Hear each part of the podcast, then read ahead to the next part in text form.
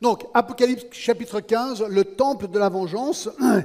Et regardez le, verset 1 du chapitre 15, on démarre tout de suite, d'accord? Puis, Jean écrit, Je vis dans le ciel un autre signe, grand et admirable, sept anges qui tenaient sept fléaux, les derniers, car par eux s'accomplit la colère de Dieu.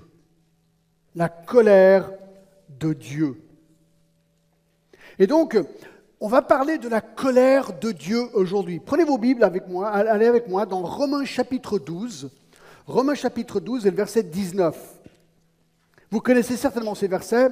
C'est Paul qui écrit et il nous parle à nous les chrétiens. Il dit ceci, verset 19, Ne vous vengez point vous-même, bien-aimés, mais laissez agir la colère, car il est écrit, À moi la vengeance et à moi la rétribution, dit le Seigneur.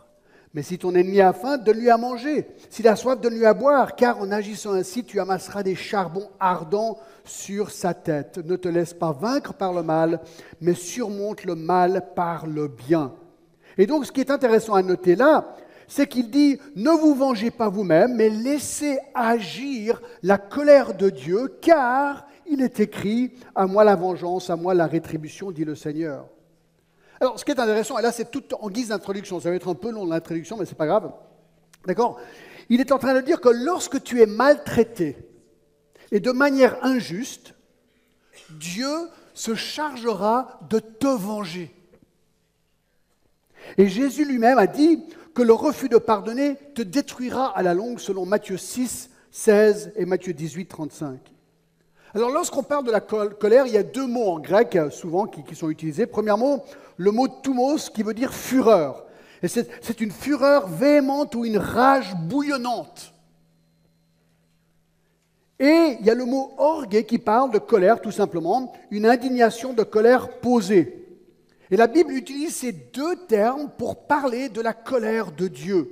Donc, lorsque Dieu est en colère, il est premièrement furieux, il est émotionnel, bouillant, et lorsqu'il est en colère, il est posé, si on veut, contrôlé. Alors, il est toujours contrôlé, bien sûr, mais dans les deux cas, puisque Dieu est saint et qu'il n'y a en lui aucun péché, sa colère est toujours juste.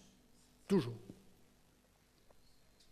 Et c'est ici que paraît l'idée de la vengeance ou la rétribution. C'est ce qu'il dit dans, le verset 19 de Romains 12. À moi la vengeance, à moi la rétribution, dit le Seigneur. Alors, ceci montre que la colère de Dieu est une juste réaction et une juste réponse au péché. Lorsque péché il y a, une juste conséquence est due pour ce mal. La justice le demande. La justice demande punition pour le mal et, si vous voulez, bénédiction pour le bien. Alors ça, vous le saviez déjà aussi. Dans Romains 12, c'est justement tout le but de euh, Romains 13, excusez-moi, de l'État. Alors, nous, vivons dans des États imparfaits. Mais quel est le but de l'État, du gouvernement dans, dans, un État? Romains 13. Premièrement, que toute personne soit soumise aux autorités supérieures. Romains 13, 1. Mais regardez verset 3. Ce n'est pas pour une bonne action, mais c'est pour une mauvaise que les magistrats sont à redouter. Veux-tu ne pas craindre l'autorité? Fais le bien et tu auras son approbation. Le magistrat est serviteur de Dieu pour ton bien, mais si tu fais le mal, crains car ce n'est pas en vain qu'il porte l'épée. Donc l'État devrait avoir la fonction, c'est toujours pas le cas, d'accord, c'est pas toujours le cas, devrait avoir la fonction de d'approuver le bien des citoyens et de punir le mal. Ça, c'est le but. Et c'est pour ça même qu'il y a l'armée, le militaire, ça on le voit dans le contexte. Alors, dans l'État, ce n'est pas toujours parfait. Mais avec Dieu, c'est toujours parfait. Et donc, lorsque Dieu, lui, distribue la justice, puisqu'il est saint, il est méticuleusement juste dans sa vengeance. Et ce que nous voyons dans la Bible, c'est que la justice de Dieu, qui s'exprime dans sa colère, a deux dimensions. D'un côté, sa colère était éternelle, les conséquences du péché sont éternelles, dans 1 Thessaloniciens 9, il a dit qu'il y a une séparation éternelle de Dieu si on meurt dans notre péché. Mais il y a aussi des conséquences humaines, tandis que les hommes sont encore sur terre. Et c'est là que beaucoup de personnes, ils ont vraiment de la peine avec ça. Je vais vous dire, c'est vraiment intéressant. Ils lisent la Bible et ils sont vraiment surpris. Surtout, ils commencent, des gens disent Ouais, j'ai envie de lire la Bible. Alors j'ai commencé à lire la Bible. J'étais dans l'Ancien Testament. Et puis tout ce que je vois dans l'Ancien Testament, c'est des tueries. C'est des gens qui meurent, qui, Dieu qui tue un peu tout le monde. Puis ils disent ah, mais c'est plein de sang, votre truc. Et moi, ça m'intéresse pas. Ils n'arrivent pas à concevoir que Dieu est un Dieu de sang. Ça, ils n'arrivent pas à concevoir, les gens. Et on a tellement été bercé dans l'idée que Dieu est amour, ce qui est vrai, mais que dans cet amour, c'est comme si les gens se disent, ben, puisque Dieu est amour, il pardonne tout et n'importe qui pour n'importe quoi. Puis à la fin, de toute façon, tout le monde ira au ciel parce que Dieu est bon. Alors, c'est vrai que Dieu est bon. Et Dieu promet le ciel pour ceux qui viennent à Christ pour être pardonnés leurs péchés. Mais Dieu est aussi juste. Et la justice demande qu'il y ait punition pour pécher, sinon il n'est pas juste. Sinon il n'est pas juste. Et donc, tout au long de la Bible, nous voyons la patience de Dieu à l'égard des hommes. Mais de temps en temps, sa patience s'arrête. Et la colère de Dieu se déverse sur les hommes pour leur rappeler que Dieu est un Dieu juste. Et le but de ça, chaque fois que Dieu déverse sa colère sur la terre, c'est pour que les hommes soient secoués, s'arrêtent et réfléchissent un petit peu. Et il veut que les hommes prennent conscience de leurs péchés et qu'ils crient à Dieu pour le pardon de leurs péchés et qu'ils se tournent vers Dieu et qu'ils reconnaissent que Dieu a un fils, Jésus-Christ, et que lui était mort pour leurs péchés. Voilà le but de tout ça. Quelque part, nous faire peur pour qu'on se tourne à Christ. Alors j'ai beaucoup pensé à ça cette semaine. La Bible est pleine d'exemples de la justice de Dieu, de la colère de Dieu qui se manifeste sur les hommes. Je commence, j'en choisis quelques-uns qui sont bien connus, d'accord?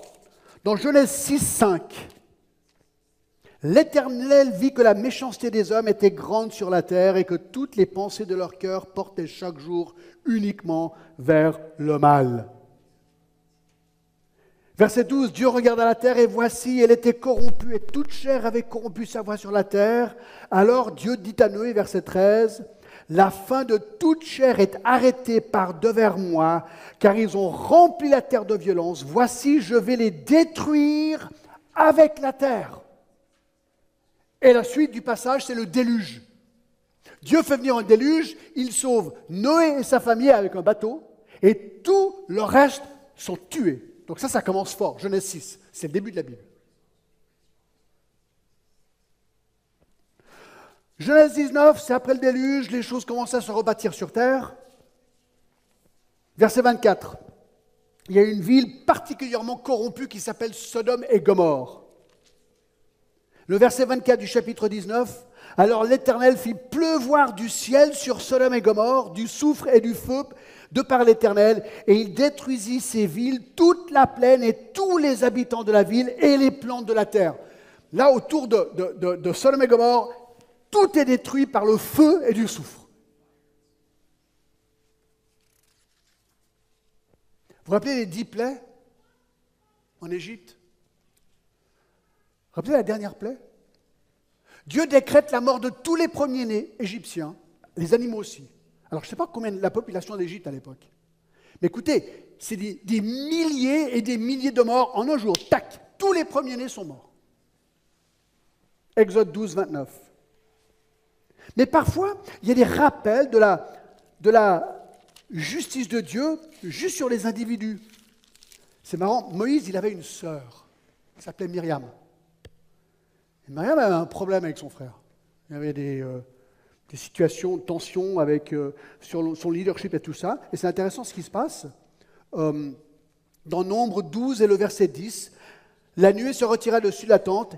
Marie était frappée d'une lèpre blanche comme la neige. Est-ce que vous saviez que la sœur de Moïse a été frappée de la lèpre par Dieu pour sa rébellion contre son frère C'est incroyable. Corée, Corée dans Nombre 16, lui aussi, s'est rebellé et dans Nombre 16, 49, alors ça c'est quand même incroyable, il y eut, alors c'était un homme qui a péché, mais les conséquences de son péché sont extraordinaires. Au verset 49, il y eut 14 700 personnes qui moururent de cette plaie, outre ceux qui étaient morts à cause de Corée. Donc le, péché de Corée, les gens qu'il a entraînés, a, mené à 14 700 personnes qui ont été tuées par Dieu. C'est quand même pas rien. Dans Nombre 25, il y a une histoire vraiment bizarre. Il y a une, débauche sexuelle, une idolâtrie qui se propage. Et dans le verset 1, il demeura à City, mais le peuple commença à se livrer à la débauche. Au verset 2, il se livrait à leur Dieu. Et là, il y a une situation vraiment étrange. J'ai hésité même de mentionner, c'est dans la parole de Dieu, donc je vais les mentionner. Verset 6. Et voici un homme des enfants d'Israël vint et amena vers ses frères une Madianite sous les yeux de Moïse et sous les yeux de toute l'assemblée des enfants d'Israël. Donc cet homme choisit une femme étrangère et couche ensemble. Devant tout le monde. Verset vue, verset 7. Phiné, fils d'Éléazar, fils du sacrificateur Aaron, se leva du milieu de l'assemblée, prit une lance dans sa main et suivit l'homme d'Israël dans sa tente, et il les perça tous les deux, l'homme d'Israël puis la femme, par le bas-ventre. Paf De temps en temps, le jugement, il est instantané et radical. Nadab et Abihu, Lévitique 10. Lévitique 10, c'est le verset 2. Alors, ce sont les deux fils d'Aaron. Ils prirent chacun verset un brésier et se mirent de feu et posèrent du parfum dessus. Ils apportèrent devant l'Éternel du feu étranger. Donc, ils ont fait une grosse, une grosse gaffe lorsqu'ils amenaient leur offrande devant le temple. Verset 2. Alors, le feu sortit de devant l'Éternel et les consuma et ils moururent devant l'Éternel. Donc, ils sont là, en train de faire le service dans le temple. Tout d'un coup, une flamme de feu qui descend. Paf Terminé les deux. Écoutez, vous êtes là et vous voyez ça. Vous réagissez comment Dans 2 Rois 19, Dieu se sert d'un ange pour faire un truc complètement dingue. 2 Rois 19, Sankarib, c'est le roi des Assyriens, Ézéchias, les rois des Juifs, bref, il y a une grosse bataille. Mais regardez ce qui se passe dans 2 Rois 19 et le verset 35. Cette nuit-là, l'ange de l'Éternel sortit et frappa dans le camp des Assyriens 185 000 hommes. Un ange vient et 185 000 tués sur le champ, comme ça, paf, d'un coup. Vous dites, ouais, mais John, ça c'est l'Ancien Testament, c'est différent. Le Nouveau Testament, c'est pas comme ça.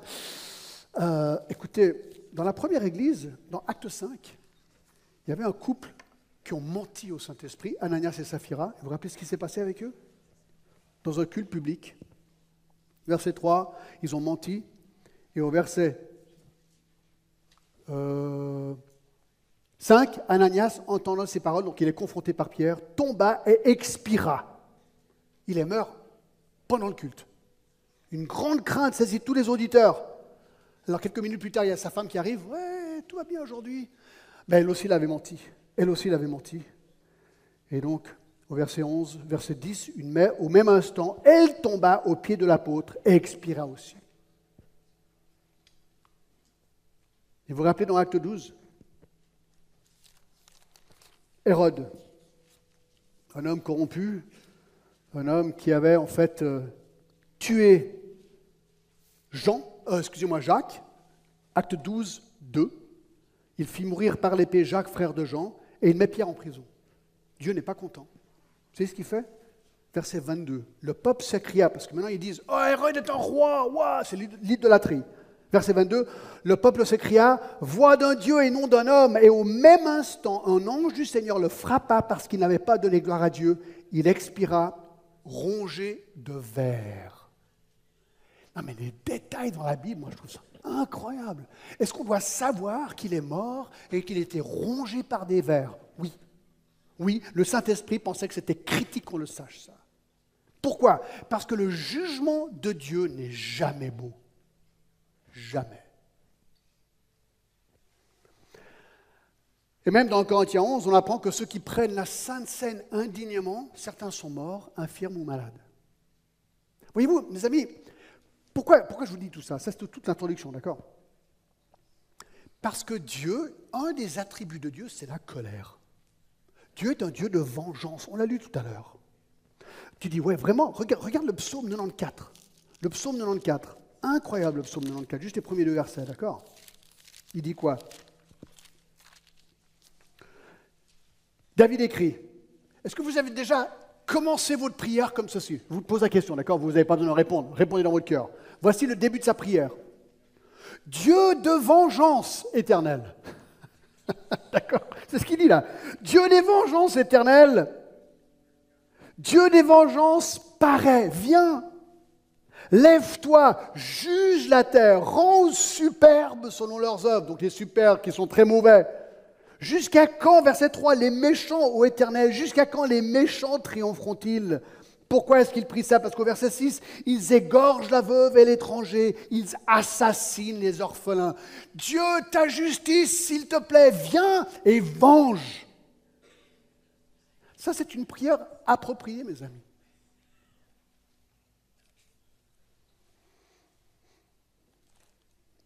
Et Nahum, vous connaissez le petit prophète Nahum 1, verset 2, chapitre 1, verset 2. L'Éternel est un Dieu jaloux, il se venge.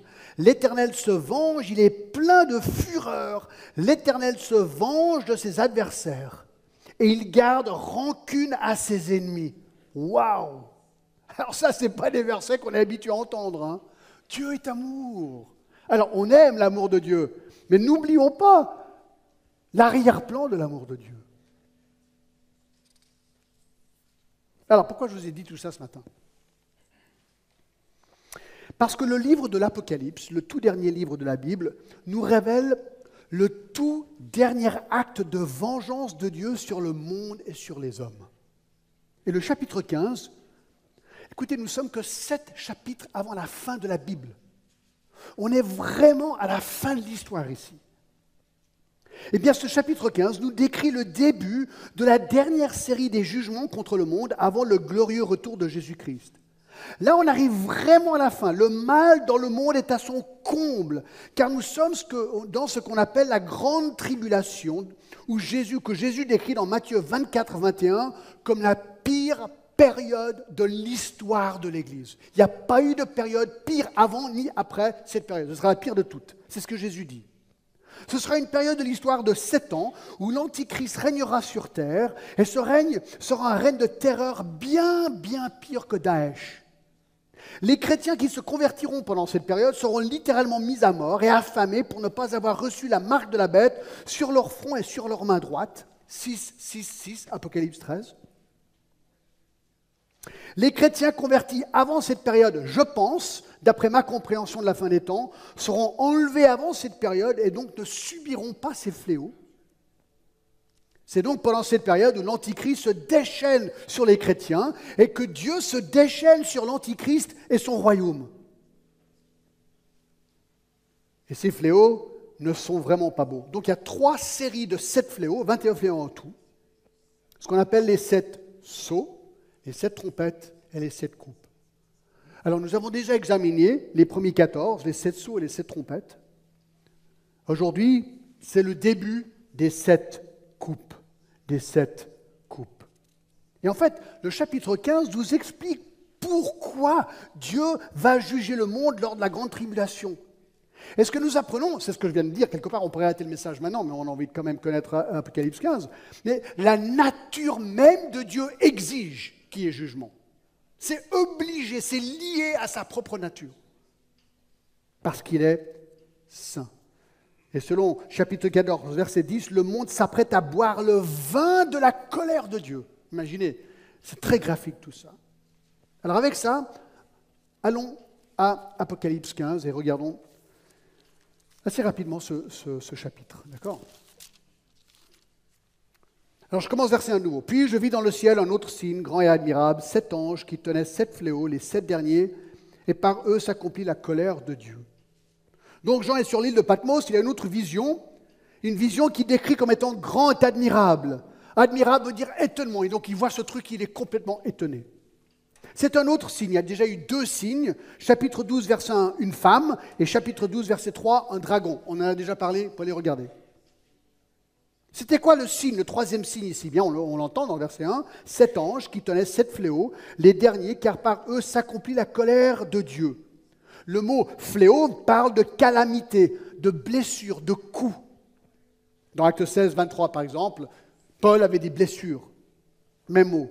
Cela veut dire que les sept fléaux, ces sept coupes, sont bel et bien des blessures physiques qui vont être répandues sur les hommes par jugement et des blessures bien sûr mortelles. Alors on apprend aussi que ce sont les sept derniers fléaux, donc c'est ça qui est super. Là on arrive vraiment à la fin. Vraiment on, sait qu'après ces fléaux, bah, ce sera la fin. Et alors, on voit qu'il y a sept anges qui sont mentionnés, un nouveau groupe d'anges qu'on n'a pas encore vu apparemment. Et ce qui est intéressant, c'est qu'un ange peut tout aussi bien être un véhicule de grande bénédiction. Par exemple, il est dit dans Hébreu 1, 1 14 que nous avons, les anges sont là pour nous aider, les chrétiens. D'accord? Il est dit même dans Matthieu 18, 10 que chaque enfant semble avoir un, ange qui lui est rattaché.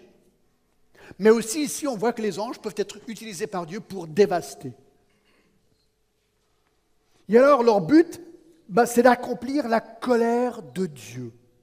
Et ce mot colère, tout mot, c'est un mot très très fort. Il parle de rage terrible de la part de Dieu. Donc, Dieu utilise ses anges pour accomplir sa colère, pour la déverser, pour l'amener à conclusion. Et vous savez, moi j'y pensais. Hein.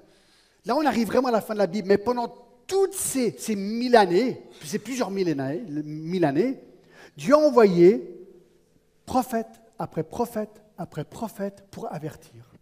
La Bible, c'est quoi? C'est un avertissement. Écoutez, les gars, écoutez bien. Oui, Dieu existe. Oui, nous sommes créatures. Oui, nous sommes dans le péché. Oui, nous sommes redevables à notre Créateur. Oui, nous serons jugés par notre Créateur qui est juste. Oui, il a donné son Fils unique afin que lui puisse nous pardonner nos péchés. Il a envoyé non seulement son Fils, mais les prophètes et la parole de Dieu. Il a envoyé ses apôtres, il a envoyé des évangélistes, il a envoyé 144 000 évangélistes pendant la grande tribulation et encore deux témoins. Vous avez été avertis. Voilà ce qu'il est en train de dire.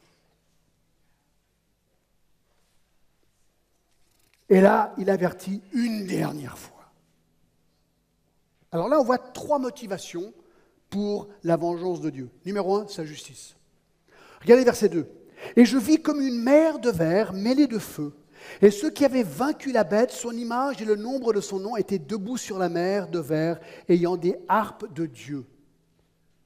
Alors là, on voit une mer de verre. On est au ciel, d'accord? Donc il voit cette vision du ciel. Elle a déjà été mentionnée dans le chapitre 4, verset 6. Apparemment, devant le trône de Dieu sur le ciel, il y a une mer qui ressemble à du verre ou une mer de verre. Voilà. Mêlée de feu. Et le feu dans la Bible est toujours, euh, associé au jugement de Dieu.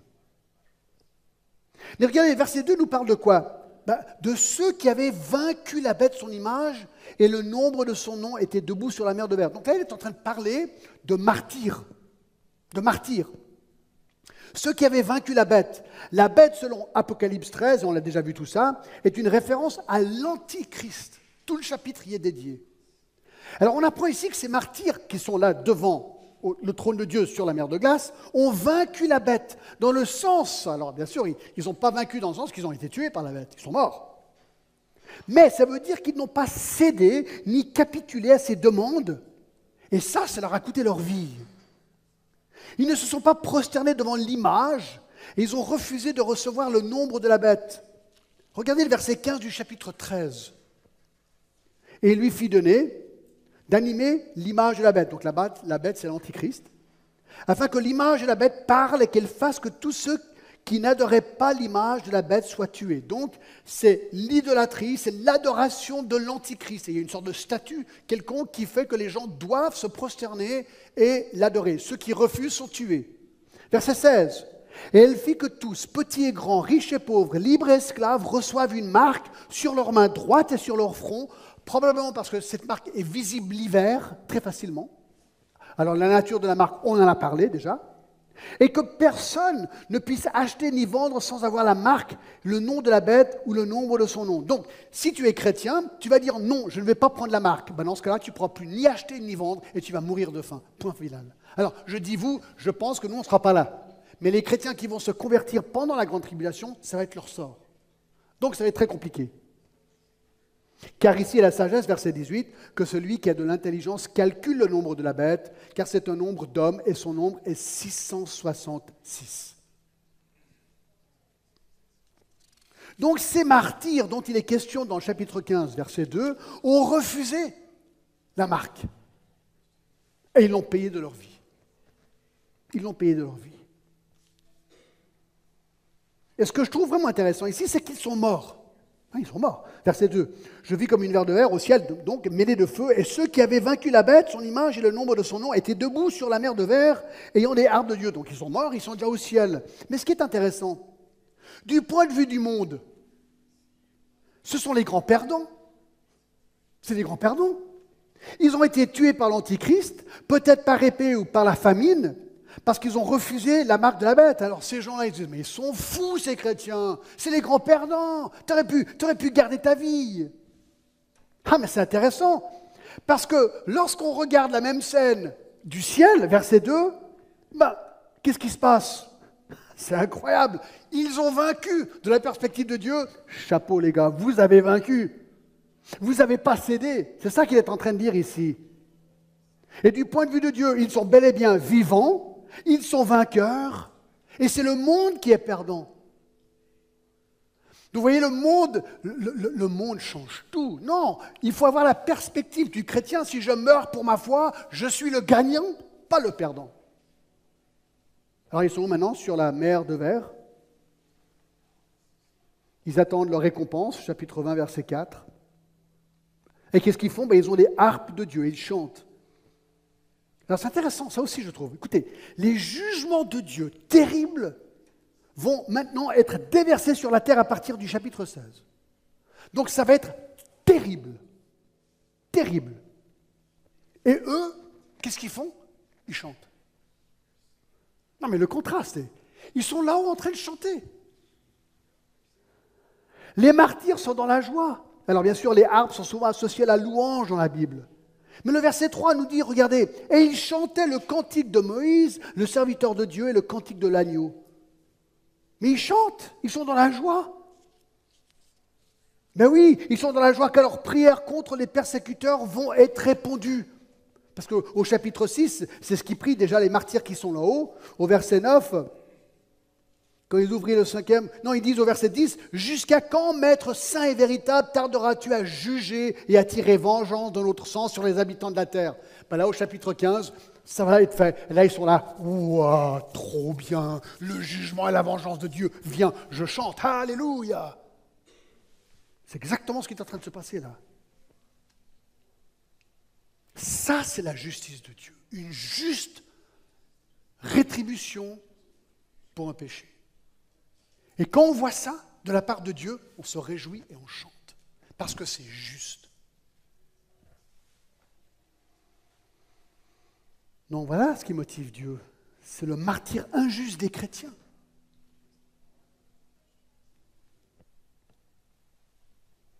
C'est pour ça que Romains 12, 19 dit que la vengeance m'appartient, dit le Seigneur. C'est intéressant. Zacharie 2, 8 dit que le toucher à son peuple, c'est comme toucher la prunelle, prunelle, prunelle de son œil. Vous avez déjà reçu un doigt dans l'œil? Ah, Je vois les réactions. Hein. Ah, le mal. Ouais. Bah, toucher au peuple de Dieu, c'est comme mettre le doigt dans l'œil de Dieu. Et je vous garantis un truc, quand vous faites ça, il réagit. Et nous, nous sommes le peuple de Dieu, mes amis. Si tu connais Christ, ça c'est nous. Alors on est vraiment dans une très très bonne position là. Très très bonne position. Donc, c'est quoi la leçon ici? Ne touche pas un chrétien pour lui faire du mal. Fais gaffe. Ne touche pas un chrétien pour lui faire du mal. Ne touche pas un chrétien pour lui faire du mal. C'est ça la leçon ici. Parce que Dieu est un Dieu juste et qui va juger. Dans Matthieu 18, 6, écoutez, c'est certaines des paroles les plus difficiles du Nouveau Testament. Parlant de chrétien, mais dans le symbole de l'enfant, il dit ceci. Jésus dit, mais si quelqu'un scandalisait un de ces petits qui croient en moi, vous rappelez la suite? Il vaudrait mieux pour lui qu'on suspende à son cou une meule de moulin et qu'on le jette au fond de la mer. C'est ce qu'il est en train de dire. Écoute, si tu touches à un des miens, si tu touches à mon peuple, si tu touches un chrétien, il est mieux pour toi que tu meurs. Mets une meule autour de ton cou et saute. C'est mieux. Ça, c'est mieux que de venir et toucher un des chrétiens, mon peuple. Et c'est exactement ce qui se passe dans le chapitre 15 ici. Ces martyrs sont là-haut et Dieu va maintenant leur donner justice. Donc ça, c'est la première raison, sa sainteté. Euh, sa, qu'est-ce que j'ai mis? Sa justice. Deuxième raison, sa sainteté. Alors là, regardez, là, là c'est super. Au verset 3 et 4, on, a le chant des martyrs. Verset 3, ils chantaient le cantique de Moïse, le serviteur de Dieu, et le cantique de l'agneau en disant Tes œuvres sont grandes et admirables, Seigneur Dieu Tout-Puissant. Tes voix sont justes et véritables, Roi des nations. Qui ne craindrait, Seigneur, et ne glorifierait ton nom? Car seul tu es saint. Et toutes les nations viendront et t'adoreront parce que tes jugements ont été manifestés. C'est la clé de ces versets, c'est vraiment au, milieu du verset 4, il dit car tu es saint. C'est ça la clé, car tu es saint. Ce sont les motivations de tout ce qui est chanté par euh, c'est tout ce qui est chanté par les martyrs, cette motivation, c'est la sainteté de Dieu. Ils chantent, écoute, oh Dieu, ils sont là juste devant lui, hein. Dieu, tes œuvres sont grandes, tes œuvres sont admirables, tu es tout puissant, tu es juste, tu es véritable. Et là, ils chantent, et ils chantent, et ils chantent encore. Ils chantent deux chants, le chant de Moïse et le chant de l'agneau. Alors le chant de Moïse se trouve au chapitre 15 d'Exode, marque la délivrance de Dieu de son peuple d'Égypte. Et là, il remercie le Dieu pour la délivrance du peuple. Rappelez, Dieu a ouvert la mer Rouge, le peuple de Dieu est passé, les Israéliens. Ensuite, les Égyptiens les ont suivis et Dieu a dit non, non, non, tac, il a refermé l'eau, terminé, tous morts. Alors, je ris, mais ce n'est pas drôle, d'accord, mais c'est incroyablement efficace. Là, il faut dire. Donc, dans Exode 15, ben, ils se réjouissent. Waouh la justice de Dieu a été accomplie. Ce n'est pas un mal de se réjouir dans la justice de Dieu. Et le chant de l'agneau, bah, c'est la victoire de l'agneau, Jésus-Christ, sur ses ennemis. Écoutez, à la fin, c'est qui qui revient sur un cheval blanc pour détruire l'Antichrist et pour, détruire euh, toutes les armées du monde? Bah, C'est Jésus et qui avec lui? Nous. Donc c'est ça le chant de l'agneau. Chapitre 19, verset 11. Puis je vis le ciel ouvert et voici paru un cheval blanc. Et celui qui le montait s'appelle fidèle et véritable. Et il juge et combat avec justice. C'est toujours ça, mes amis. Donc Jésus va revenir. Il va dire, attention les amis. Parce que quand je juge, ça fait très mal. Et c'est pour ça qu'il attend, il attend, il attend, parce que le jugement va venir. Et c'est l'opportunité maintenant d'annoncer l'évangile pour que les gens ne subissent pas ça. C'est pour ça qu'on attend. Vous dites, ouais, mais 2000 ans, c'est long. Non, c'est pas long pour Dieu. Pour nous, c'est long, mais pas pour lui. Donc, il chante. Et il retrace tout simplement la grandeur et la puissance de Dieu. Qu'est-ce qu'ils disent dans ces versets? Écoutez, ils disent, ils sont devant Dieu, d'accord? Écoutez, ça devrait vraiment être euh, notre louange de dimanche matin. Pourquoi, on chante là? Pourquoi on vient le dimanche et on chante? Bah, ils chantaient, ils avaient des harpes. Nous, on n'a pas des harpes, on a des pianos, batteries, mais c'est pas grave, d'accord? C'est, exactement des, instruments musicaux pour chanter. Qu'est-ce qu'on chante? Voici ce qu'ils ont chanté. Tu es grand. Tu es admirable. Tu es Seigneur. Tu es Dieu. Tu es tout-puissant. Tu es juste. Tu es vrai. Tu es roi. Tu es à craindre. Tu es à glorifier. Tu es saint. Tu es à adorer. Tu es juste. Ça en deux versets.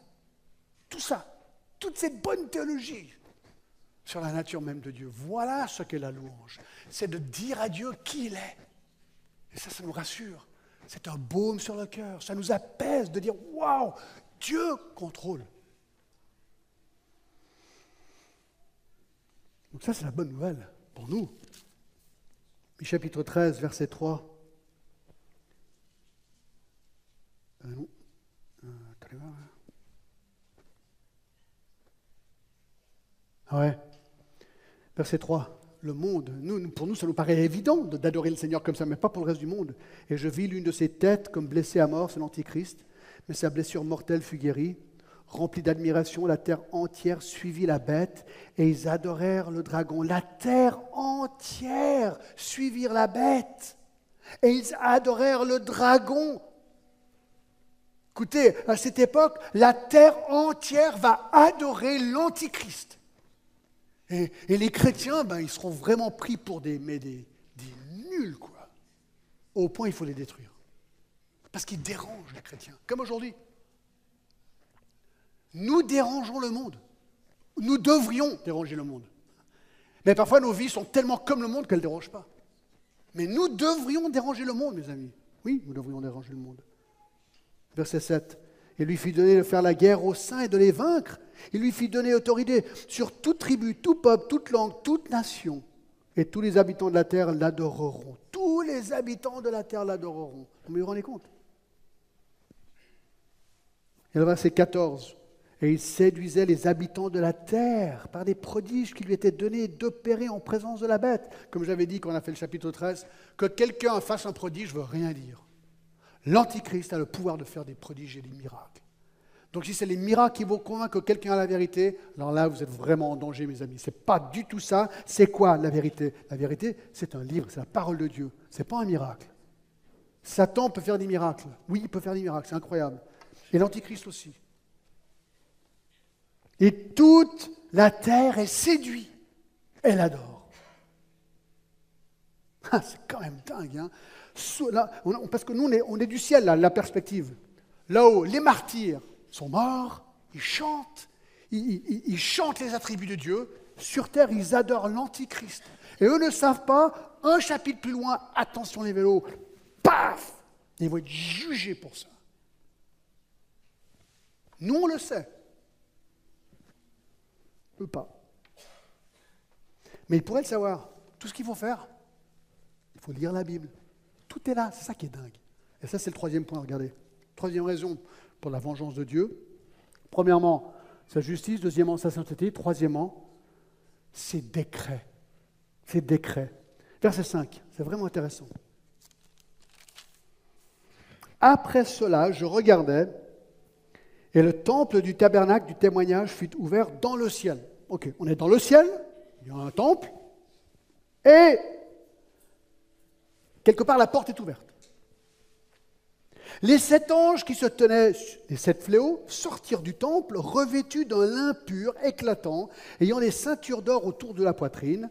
L'un des quatre êtres vivants donna aux sept anges sept coupes d'or pleines de la colère de Dieu qui vit au siècle des siècles. Et le temple fut rempli de fumée à cause de la gloire de Dieu et de sa puissance. Et personne ne pouvait entrer dans le temple jusqu'à ce que les sept fléaux des sept anges soient accomplis. Alors, que se passe-t-il ici? Jean a une vision. Hein. Il tape Patmos en Grèce, il voit cette vision, il voit le temple, dans le ciel il voit une sorte de porte s'ouvrir, il y a sept anges qui sortent du temple, revêtus en blanc, pour montrer qu'ils sont dans la présence de Dieu et ils sortent dans la pureté de Dieu.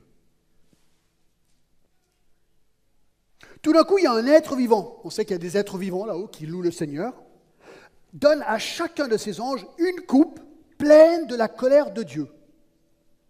Et Dieu l'a été écrit comme un Dieu éternel. Donc, ils reçoivent une coupe. C'est ce que j'en vois, c'est une vision, d'accord? Et ils voient l'ange, ils arrivent, 1, 2, 3, 4, 5, 6, 7, des anges, tous en blanc, avec une coupe, je ne sais pas la coupe comment elle était, pleine de la colère de Dieu. Alors ça, j'arrive pas trop le décrire, je, je lis le texte. Le temple est rempli de fumée à cause de la gloire de Dieu. La gloire de Dieu, c'est toujours représenté par une fumée. Est aussi associé au jugement. Et personne ne pouvait rentrer jusqu'à la fin des fléaux. Parce que moi, ce que je trouve vraiment intéressant, d'où vient la colère de Dieu? De l'intérieur du temple. Ça, je trouve vraiment intéressant. Parce que qui réside dans le temple, c'est Dieu. Et la sainteté de Dieu est l'attribut, un des attributs de Dieu, comme son amour, comme sa compassion, comme sa miséricorde, mais n'oublions pas, comme sa colère aussi. C'est un attribut de Dieu. Et donc Dieu est dans son temple et il est furieux. Furieux. C'est pour ça que j'ai intitulé mon message Le temple de la vengeance. Dieu est dans son temple, parfaitement saint, il est en pétard. Il est furieux, non mais vraiment, il est furieux, quoi. Contre le péché.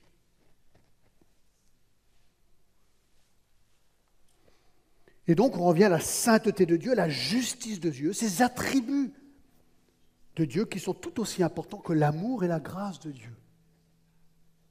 Et ce que je me viens avec ce texte, c'est que rien ne peut arrêter la justice de Dieu. Et vous savez quoi? Tout ça, ça fait partie du décret de Dieu, puisque c'est marqué ici. Puisque c'est marqué que ça va arriver. Écoutez, ça va arriver. Et rien ne peut l'arrêter.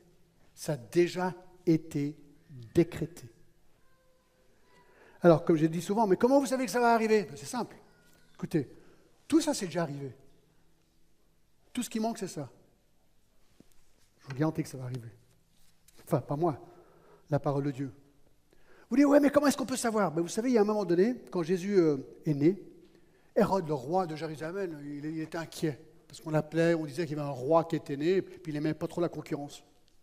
Alors il a réuni tous les juifs, il a dit, écoutez les gars, euh, j'aimerais savoir, dans vos écrits, il paraît qu'un Messie doit naître quelque part. Est-ce que vous pourriez vérifier?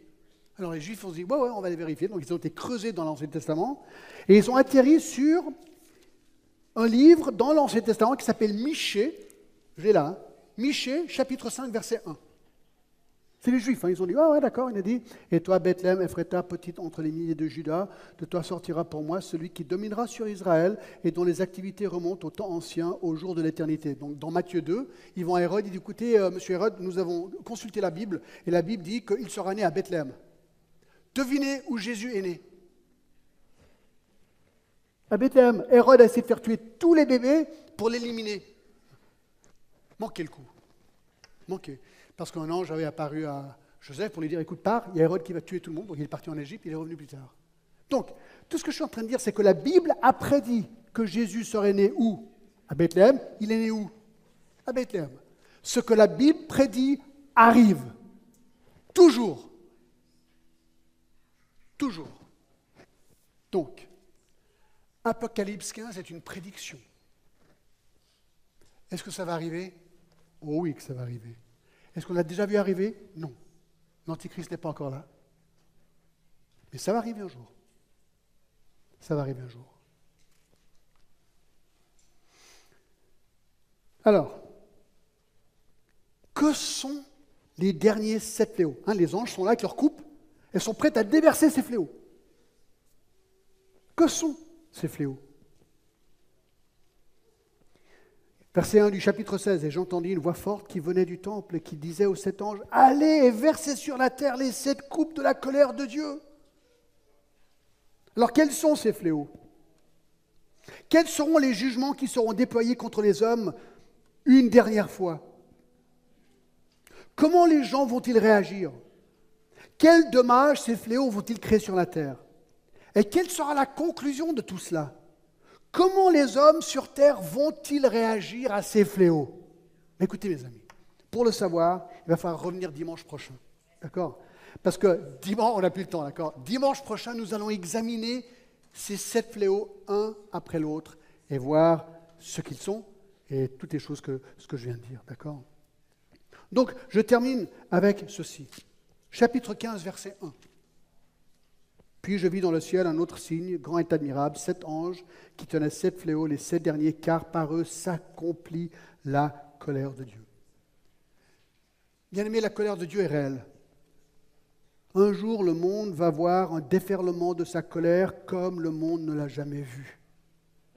En fait, la Bible nous dit, et Pierre nous le dit, que les choses seront tellement horribles à cette époque. Ça va être tellement terrible sur terre qu'il dit dans 2 Pierre 3, 10, quelque chose d'incroyable. Je lis. Le jour du Seigneur viendra comme un voleur, et en ces jours, les cieux passeront avec fracas, les éléments embrasés se dissoudront, et la terre, avec les œuvres qu'elle renferme, sera consumée. Non seulement Jésus va revenir et détruire tous ces gens, mais Dieu va littéralement brûler cette terre et la détruire par le feu. Et, ça c'est génial, chapitre 21 et le verset 1 d'Apocalypse nous dit, puis je vis un nouveau ciel et une nouvelle terre.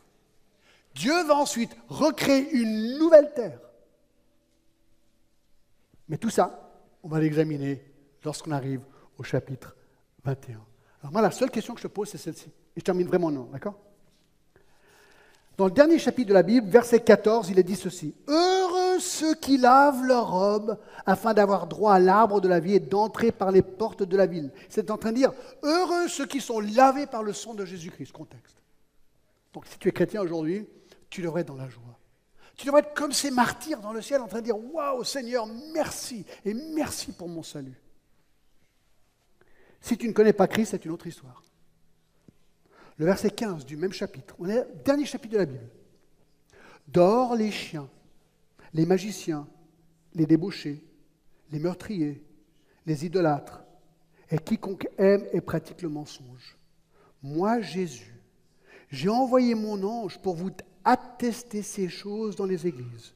Je suis le rejeton de la postérité de David, l'étoile brillante du matin. Et l'esprit et l'épouse disent, écoute bien, viens. Et que celui qui a soif vienne. Et que celui qui veut prenne de l'eau de la vie. Écoute bien le dernier mot. Gratuitement. Écoute, si tu veux le salut, c'est gratuit. Tout ce qu'il faut faire, c'est de venir à Christ. Donc c'est ton choix. Tu peux être en Christ ou hors de Christ. En Christ, bénédiction, hors de Christ, jugement. C'est ton choix. C'est toi qui dois faire la démarche directement devant Jésus-Christ. Si tu veux en parler avec quelqu'un, avec grand plaisir, mais la démarche est entre toi et Dieu. Seigneur, vraiment merci de tout cœur pour ce que nous avons appris ce matin, pour ce chapitre 15 d'Apocalypse. Et Seigneur, on se réjouit avec un peu de crainte de revenir dimanche prochain, Seigneur, pour euh, comprendre quelles sont ces sept coupes et ces fléaux terribles qui vont encore s'abattre sur la terre. Seigneur, merci parce qu'en Jésus-Christ, nous avons reçu grâce et miséricorde. Et Seigneur, nous serons comme ces martyrs, Seigneur, qui seront devant toi, Seigneur, sur cette mer de glace en train de te bénir et te louer, Seigneur. Apprends-nous à te louer déjà sur terre pour nous préparer à ce grand et beau jour. Et si quelqu'un ici ne te connaît pas, qu'aujourd'hui soit le jour J pour eux, Seigneur qu'ils plient le genou, qu'ils plient leur cœur et qu'ils donnent tout simplement leur vie au roi des rois et au Seigneur des seigneurs, Jésus-Christ. Seigneur, merci de tout cœur. Je te remercie au nom de Jésus. Amen.